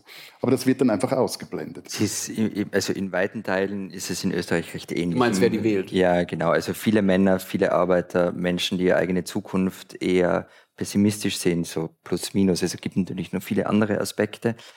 Ähm, interessant finde ich bei uns, ähm, dass, dass die FPÖ eigentlich das geringste Stadt-Land-Gefälle hat. Also die ist in der Stadt genauso erfolgreich wie im Land. Also Heinz-Christian Strache hat bei Gemeinderatswahlen in Wien 2015 32 Prozent gemacht. Also das ist richtig viel. Was noch dazu, also die letzten Nationalratswahlen in Österreich waren ja 2019, also vor Corona. Wirkt wie eine andere Welt eigentlich. Was jetzt dazukommen ist, ist eben die Pandemie, weil Herbert Kickl, der anfangs übrigens für die Corona-Maßnahmen war, hat dann später Brandreden auf Corona-Demos gehalten, gegen die Maßnahmen, gegen die Gängelung, gegen die Einschränkung der Freiheitsrechte. Er hat nicht die Impfung empfohlen, sondern auch so Medikamente wie Ivermectin. Was und ist das, Ivermectin? Ich traue es mir fast gar nicht sagen. Ein Entwurmungsmittel Das aus ist der Tiermedizin. Das ist doch dieses Donald Trump-Medi, oder? Ja, hat der Trump auch gesagt? Ich weiß es Ich, nicht. ich glaube, Also, ja, aber, aber was hat jetzt das mit, also wieso, wieso sprechen wir jetzt über Entwurmungsmittel, wenn wir die FPÖ Weil er in der Pandemie ein neues Publikum für die FPÖ gefunden hat. Also es geht dann auch, ich hatte doch so, so, so äh, Anti-Corona-Parteien. Die MFG, die ist verschwunden, die Okay. hat er wirklich, das hat er sehr geschickt gemacht. Also es gab diese MFG und ich weiß nicht einmal mehr, wofür die Kürzel stehen. Freiheit, Grundrechte und das M weiß er nicht mehr. Die hat er einfach geschluckt. Also die hat er einfach durch das, wie er aufgetreten ist, ich bin die einzige Opposition gegen die Corona-Politik dieser Bundesregierung. Ja, ich will nur noch mal, noch mal zu Kickel zurück, wenn du gerade. Ja. Weg von Entwurmungsmitteln. Nee, Entwurmungsmittel lasse ich mal. Aber wenn wir bei, bei diesem beim Quartett bleiben, ja, also ihr habt Haider, der sticht schon ganz gut die anderen aus. Ja. Und jetzt ist ja der Unterschied zwischen, also aktuell, ja, um in der Gegenwart anzukommen, zwischen eurem Land und, und unseren Ländern ist, in der Schweiz ist die SVP zwar die stärkste Kraft, aber weil die Schweiz so funktioniert, wie sie funktioniert, auch wenn ich als Deutscher vermeintlich zu dumm bin, das zu verstehen, lieber Matthias. Vielleicht bist du auch einfach zu faul, um dich mal richtig reinzuknien. weil sie so funktioniert, wie sie funktioniert, kann sie, also stellt sie nicht den Kanzler, weil es sowas wie den Kanzler in der Schweiz in der Form nicht gibt, also weil einfach das Regierungssystem anders funktioniert. So, das ist bei, und in Deutschland ist die Af- AfD nicht auf dem ersten Platz, ist davon noch ein Stück weit entfernt. Äh, in Österreich ist die FPÖ auf dem ersten Platz, das heißt In Umfragen. in Also- Umfragen, ja. Das heißt, auf euch kommt ein Kanzler Kickel tatsächlich. Wenn ihn jemand zum Kanzler macht, also er wird ja nicht die 50 Prozent plus eine Stimme machen und, ähm, und Aber Er das, braucht ist ja das, Partner. aber das ist ja das Ja. Volk, weil er wäre ja dann ein Volkskanzler. er will ein Volkskanzler Aber sein, genau. also ist Aber der ähnlich gewieft? Ist der also hat er sozusagen das, diese, diese Haider-Methoden in die Gegenwart übersetzt oder was macht den so so besonders so besonders erfolgreich? er war ja Redenschreiber von Jörg Haider. Also das, er, er war da mit dabei. Und was Herbert Kickl macht, ist, er verkörpert wie kein anderer in Österreich den ausgestreckten Mittelfinger in alle Richtungen. Er und die FPÖ haben das Monopol darauf, die Opposition im Land zu sein. Also, und zwar, selbst dann, er war ja mal Innenminister, der Herbert Kickl, von 2017 bis, also bis Ibiza. Und selbst als Ich Innenminister. finde es super, wie Ibiza bei dir die Jahreszahl ersetzt mittlerweile. 2017, 2018 Ibiza.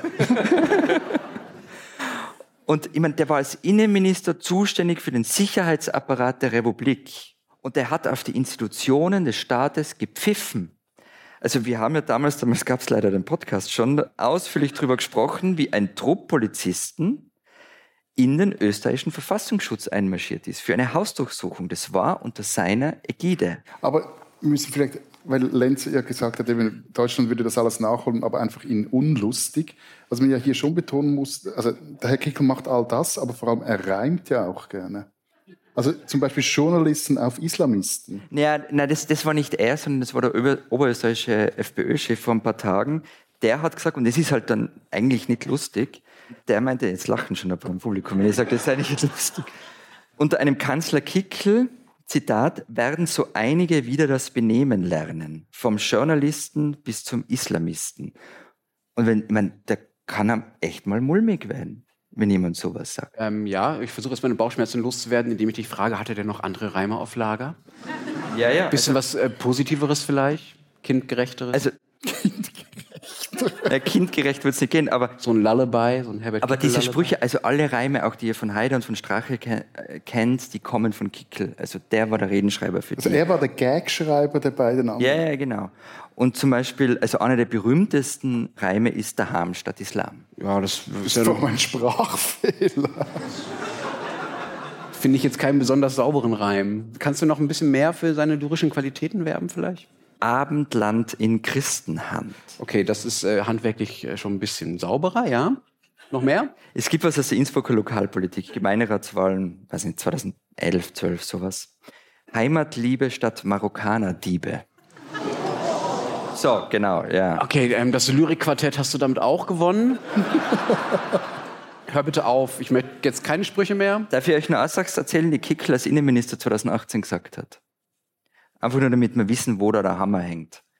Er wolle Flüchtlinge konzentriert an einem Ort halten. So, über sowas reden wir einfach, dass da das mal klar ist. Mit Leute, wir sitzen jetzt hier schon über eine Stunde und wir haben über Haider geredet und über äh, gewisse andere äh, rechte Vorgeschichten in unseren Ländern, aber wir haben, glaube ich, noch nicht wirklich erklärt, was eigentlich in der Gegenwart bei uns passiert ist. Also was in den letzten Monaten passiert ist, dass eben diese Wahlerfolge in deinem Fall und die Umfrageerfolge in unseren Fällen nochmal möglich äh, geworden sind. Wieso erleben wir gerade jetzt diesen SVP-Wahlsieg? Ich weiß, es waren nur ein paar Prozent, aber das sind bei euch, erklärst du uns ja immer schon geradezu tektonische Verschiebungen, wenn mal jemand drei Prozent mehr kriegt.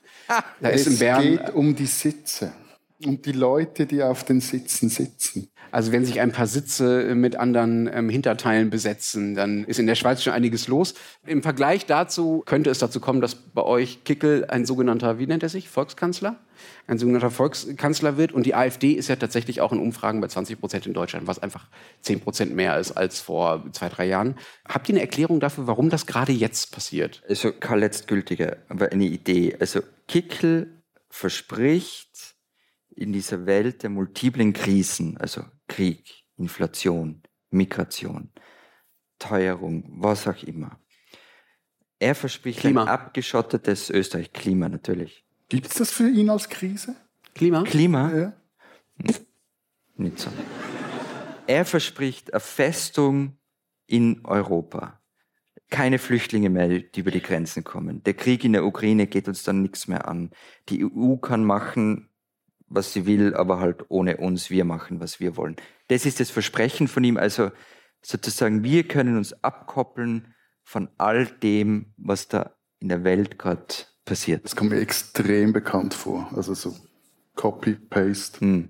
Aber das heißt, also, ihr habt ja vorhin erzählt, Anfang der 90er gab es diese erste durch äußere Umstände getriggerte Welle rechter Erfolge beziehungsweise auch rassistischer Rhetorik in rechten Parteien. Und die aktuellen Krisen bedingen jetzt quasi eine zweite Welle. Kann man das so sagen? Also wir lehnen uns ja sehr stark raus halt mit Thesen. Ähm, ja, okay. Also ja, wenn man so will, vielleicht kann man so sagen. Es, der Punkt ist halt, also ich habe vorher das gesagt, über, dass das Haider nur gepoltert hat, keine Lösungen parat gehabt hat, weil er keine Lösungen will. Das, was Kickel will, geht ja auch nicht also das sieht man in der Schweiz, du kannst nicht abkoppeln. Du trittst der EU nicht bei, ja, aber man muss trotzdem irgendwie mit denen einig werden und was machen. Also diese Abschottung funktioniert nicht, das ist aber egal, weil die Realität spielt da keine Rolle. Also Kickel beschützt Österreich, das ist seine Botschaft. Ja, aber, aber, aber stopp, die Botschaften reimen sich. In, sie ist in Reimform, genau. Und jeder, der sich ihm in den Weg stellt, ist ein Feind. Und Kickel will Österreich urbanisieren, das sagt er auch Und man kann davon ausgehen, dass er das versuchen wird. Matthias, wir können mit dem Unterhaltungsfaktor der österreichischen Politik nicht konkurrieren, das haben wir gelernt. Aber gibt es bei euch eine ähnliche Figur, also die ähnliche äh, programmatische Vorstellung hat, ähnliche Ausstrahlung, die ähnliche, sagen wir, Fantasien bedient, wie das, was Kickel in Österreich tut? Ich wollte jetzt eigentlich gerade sagen, wenn es dann so weit geht, ist mir auch ist für mich ganz okay, wenn ich dieses Supertrumpf-Quartett verliere und wenn wir da eigentlich Nein, nein, nein, nein, du hast auch Kategorie gewonnen, das haben wir ja, Aber ich glaube, es Ja, ist ja kein. Zufall, dass man, also Kickel kenne ich ja. Wer das bei der SVP sein könnte, wüsste ich überhaupt Ja, du kennst Blocher, du kennst Köppel, der, der, der Ja. Zweite, der konzentriert sich jetzt eher au- auf sein Blättchen, das er da rausgibt. Der ist nicht mehr im Parlament. Ich Nein, nein, da das ist nicht, nicht, nicht mehr angetreten und, und Blocher ist auch schon recht alt. Also ich glaube, eine Blocherisierung, wenn, dann haben wir die teilweise gewissen Gebieten, ich habe es vorhin erwähnt, in, in diskursiven Gebieten erlebt, aber eine Glarnerisierung oder eine Marco Chiesaisierung. Äh, Hast du das schon mal gehört? Noch siehst du, gehört. kennst du nicht mal, das ist der SVP-Parteipräsident. Das, das, das wird Wer? Marco Chiesa. Marco Chiesa, ja. Das wird es so nicht geben, nein. Aber, aber, aber ich glaube, was für die Schweiz einfach wichtig ist, um das auch nochmals zu betonen, dass die SVP oder eine Partei wie die SVP ihre ganze Kraft entfaltet in einem Politiksystem in der Schweiz, das ja auch mit Referendum und Initiative, also den ausgebauten Volksrechten, ganz eigene oder eine eigene Form von Checks and Balances kennt. Kennt dafür andere Checks and Balances nicht. Also wir haben zum Beispiel kein Verfassungsgericht. Also, aber eine Partei wie die SVP, die kann ihre ganze Kraft nur dann entfalten, wenn ihre Positionen und ihre Forderungen wie so in die anderen Parteien rein diffundieren und auch von diesen Parteien getragen werden. Oder? Also und da kommt noch was dazu, wenn die anderen Parteien so tun, als könnten sie die SVP einfach ignorieren. Das ist auch immer eine schlechte Idee. Und auch deshalb ist sie momentan wieder recht erfolgreich. Also zum einen wurde dieses Zuwanderungsthema im Wahlkampf völlig der SVP überlassen und gleichzeitig dann aber Wahlabend, äh, Elefantenrunde im Schweizer Fernsehen, bietet sich die FDP gleich noch als erstes mehr oder weniger bei der SVP an und fordert, ja, ja, wir sind auch dafür mehr Härte Asylwesen, das ist richtig so. Und eben, wie ich auch schon gesagt habe, in den zweiten Wahlgängen jetzt für den Ständerat unterstützt unterstützen die FDP, teilweise auch die Mittepartei, halt SVP-Kandidaten oder SVP-nahe Kandidaten. Also Kanton Zürich ist nur das eine Beispiel, Schaffhausen, Solothurn. Und das macht diese Partei halt dann auch sehr stark. Und gleichzeitig, schieße ich mir vielleicht die eigene These ab, wenn wir von diesen Krisen sprechen, diesen multiplen Krisen, das sie aufgezählt, dann wiederum, und das muss man vielleicht auch mal noch betonen, ist auch dieses Wahlresultat dann nicht so überwältigend. Also es spielt sich also in dieser Bandbreite der Wahlresultate der, der SVP in den vergangenen 12, 16 Jahren ab. So. Matthias, ich finde es ein bisschen unverständlich. Also du nimmst da aus meiner Sicht, muss mal streng sein zum Ende, sorry. Du nimmst da aus meiner Sicht eine, eine Begründung für den Erfolg der SVP in, äh, in Anspruch, die eigentlich für die Schweiz doch gar nicht funktionieren kann. Also welche Krisen denn bitte? Welch, welch, was habt ihr denn für Krisen? Ihr habt keine Inflation, ihr habt keine Wirtschaftskrise, ihr habt die Zuwanderer, von die Deutschland gerne hätte, ihr habt keine.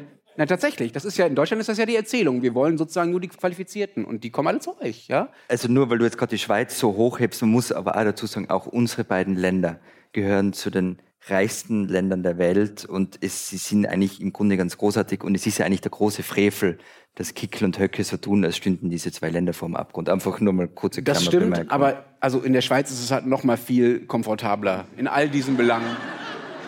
und in all diesen Belangen als- als bei uns, Darf ich, so. darf ich auch noch mal kurz schimpfen? 30 Wir Prozent ihn von der Bühne, komm. Ja, es ist ein Schand, ganz ehrlich. 30 Prozent Es sind nicht SVP. 30 So, Prozent. ja, knapp. Also ich finde das wirklich, also ich, ich glaube schon, dass da die Verantwortung eigentlich in der Schweiz woanders liegen muss und dass man nicht sagen kann, ja, die Welt ist jetzt leider so krisenhaft und deshalb geht es leider gar nicht anders. Also ihr seid, du hast es schon angedeutet, aber die Schweiz ist wirklich, hier lebt das oberste ein Promille der Welt, ja, was die, was die Wohlstandsverteilung angeht. Nicht komplett, aber strukturell, ja. Also es gibt eine, wenn man in der Schweiz geboren ist, hat man Privilegien, die sind mit unseren Ländern vielleicht zu vergleichen, aber sie sind auf jeden Fall äh, noch mal größer. Und trotzdem wählt fast jeder Dritte eine Partei, die alles schlecht redet. Also das ist ja das, was wie ihr mir Das erklärt habt. Also, ja? ja. Also die sagt, nee, das ist wirklich, also ah, die Gegenwart in der Schweiz, das ist echt alles ganz schön übel. So Äh, und das, ich finde, das, das, das deckt sich einfach überhaupt nicht mit dem, was ich erlebe, wenn ich in der Schweiz bin. Auch deckt sich auch nicht mit den, sagen wir, mal, objektiven Statistiken, Zahlen und so dazu, äh, wie es der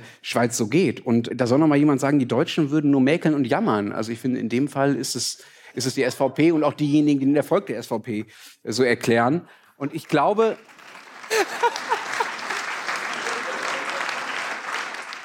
Ich glaube wirklich, also wenn man sich anschaut, wie die SVP auftritt und äh, was sie für Plakate macht und so weiter, vielleicht ist einfach ein Teil der Schweizer Bevölkerung im eigenen Komfort auch einfach zu langweilig geworden. Ja, vielleicht ist ihnen das einfach zu öde. Vielleicht wollen sie einfach ein bisschen Action.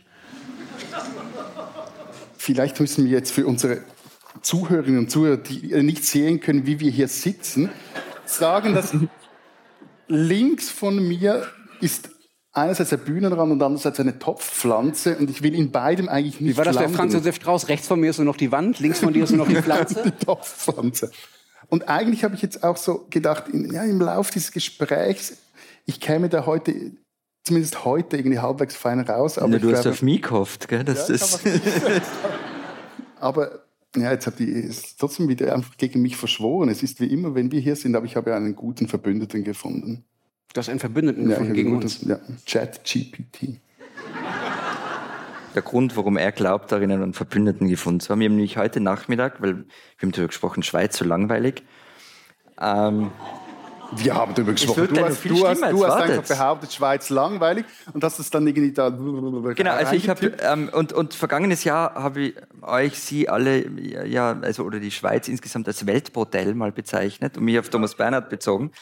Ich jetzt heuer wollte ein bisschen moderner sein und habe ChatGPT gefragt, ob es nicht Zitate gibt, warum die Schweiz so langweilig sei. Und dieses doofe Ding ist voll korrekt, total woke und hat es nicht cool gefunden. Ich finde das super. Also ich, ich, ich finde wirklich super. Ich, Was hat denn jetzt ein Verbündeter getan? Jetzt Also. erzähl doch mal. Ich zitiere jetzt, es geht jetzt etwas länger. Also, Florian will eben, so, böses Zitat, Langweile. Zitat. Zitat ChatGPT. Es ist wichtig, respektvoll über andere Länder und Kulturen zu sprechen. Es geht noch viel länger. Also, ich weiß nicht, ob Sie das Lachen durchhalten können. Also, anstatt sie als Zitat langweilig zu bezeichnen. Die Schweiz ist ein wunderschönes Land mit einer reichen Geschichte und einer Vielzahl von Aktivitäten und Sehenswürdigkeiten für Besucher und Einheimische gleichermaßen. Das Ding gendert nicht, merke ich jetzt gerade. Aber wenn Sie die Schweiz besuchen oder mehr über das Land erfahren, werden Sie sicherlich die Faszination und Schönheit entdecken, die es zu bieten hat. So, und jetzt schreibt ihr das in die Ohren. Statt negative Zitate zu suchen, statt, Das schämt dich auch noch. statt negative Zitate zu suchen, können Sie sich auf positive Aspekte der Schweiz konzentrieren und die Schönheit und Kultur des Landes schätzen.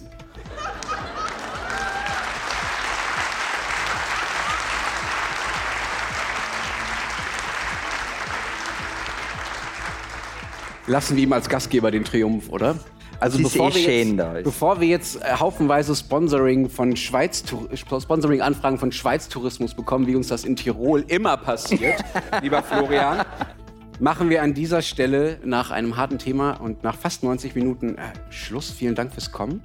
Schön, dass Sie alle da waren. Wer das Gefühl hat, dass noch immer nicht alles gesagt ist und wer uns noch weiter ertragen will, der kann entweder nächsten Freitag nach Wien kommen. Da sind wir auf der Buch Wien. Wir fahren dahin. Vielleicht schafft es, schaffen es ja von unseren Zuhörerinnen und Zuhörern Ja, die äh, auch Feuerpolizei jemand. Wien hat sich noch nicht gemeldet. Nein, kein Saal ist noch nicht voll dort. Ja. Das, diese Messehalle. Also das, Genau, und äh, wir werden äh, gleich zusätzlich, äh, wenn wir einmal durchgeatmet haben äh, und äh, unsere Konflikte hinter der Bühne zu Ende ausgetragen haben, äh, im Foyer äh, auch noch rumstehen und äh, ansprechbar sein für diejenigen, die Interesse daran haben und uns noch was zu sagen haben. Äh, in diesem Sinne Vielen Dank. Adieu. und tschüss.